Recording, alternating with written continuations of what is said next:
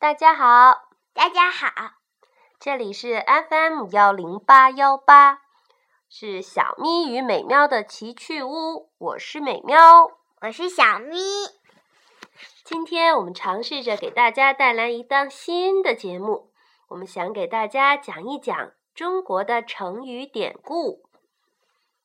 那么，我们今天选择的第一个想教给大家的成语呢？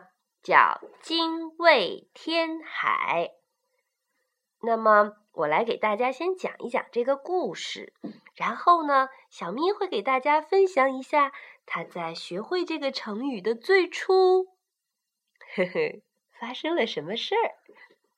好吧，那我先来给大家讲一讲精卫填海这个故事。传说在很久很久以前。中国远古的时候的一个帝叫炎帝。炎帝呢有一个女儿名叫女娃。你知道炎帝是谁吗？我们常常说我们是炎黄子孙，这里的炎指的就是炎帝，黄呢指的是黄帝。说我们中国人呢都是炎帝和黄帝的子孙。所以炎帝是一个很重要的人。那么炎帝呢？他有一个女儿叫女娃。这个小姑娘啊，经常到东海去游泳。可是不幸的事情发生了。有一次，在她玩的时候，发生了海难，她不幸被大海淹死了。可是这是一个神话，神话里的人。其实死了也不是真正真正的没有。女娃死后，并没有向大海屈服，她决心要报这个仇。于是，她变成了一只鸟。这只鸟呢，叫精卫鸟。古代把它叫冤禽。嗯，它死的可是够冤枉的。精卫鸟长什么样呢？嘴白。脚红，头上有花纹，经常发出“精卫，精卫”的叫声，好像在呼喊着自己的名字。这个精卫鸟啊，可不是一般的鸟，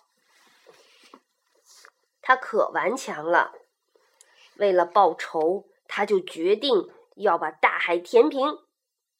它每天都从西山上。叼回石头和木棍儿，投入东海，天天如此，年年如此，一直坚持不懈，决心要把东海填平。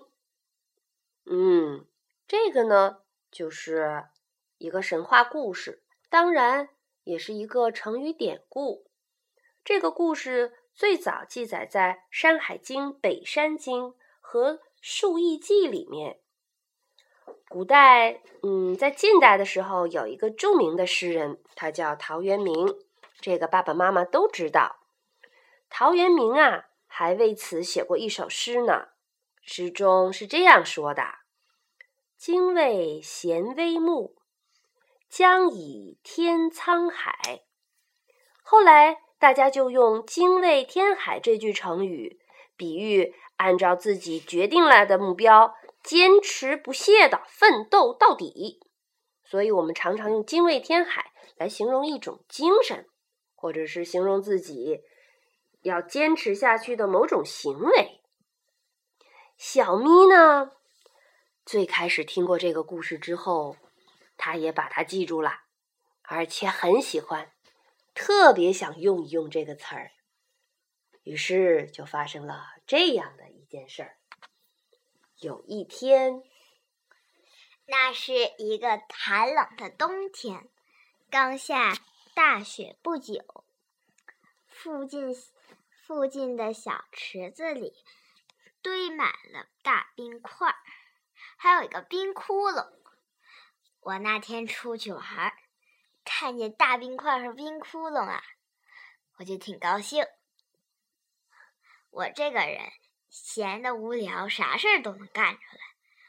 我就我就想不如把这些冰块放到冰窟窿里，填满了就可以当冰滑梯玩啦。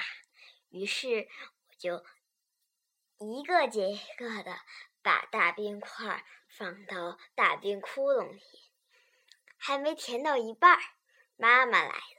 她说：“小咪，该回家吃饭啦，你干嘛呢？”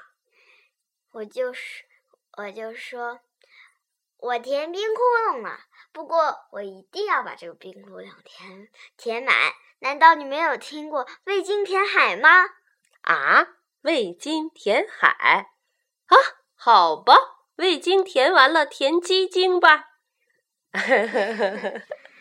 这就是我和小咪第一次，嗯，是我第一次听见小咪用这个词儿，想要形容一下自己刚才那个时候要做的事儿。哎呀，可是出了笑话了。不过后来他还看过一个笑话，是真的一个笑话哦。也笑话，爷爷，好，我来给你讲一讲。嗯，爷爷喝了酒，一高兴。就对孙孙子说：“孙子，我来给你讲个故事。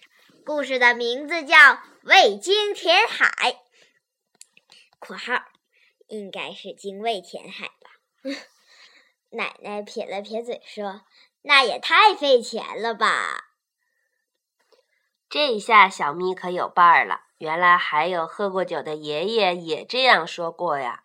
不过小朋友们。我们可千万别把“精卫填海”说成“未经填海”哦，那可真是闹笑话喽！今天是我们尝试着给大家讲成语典故的第一次。如果你喜欢的话，我们以后会陆陆续续的给大家不时的讲上一个成语。嗯，今天时间有点短，但是。最近小咪也很忙，所以呢，嗯，我们会争取每天抽出时间给大家讲故事。哎呀，现在他可积极呢，每天都掂量着要给小朋友们讲点什么呀。嗯，这是一个称职的小主播，让我们为他加油吧。今天就到这里啦，再见，再见。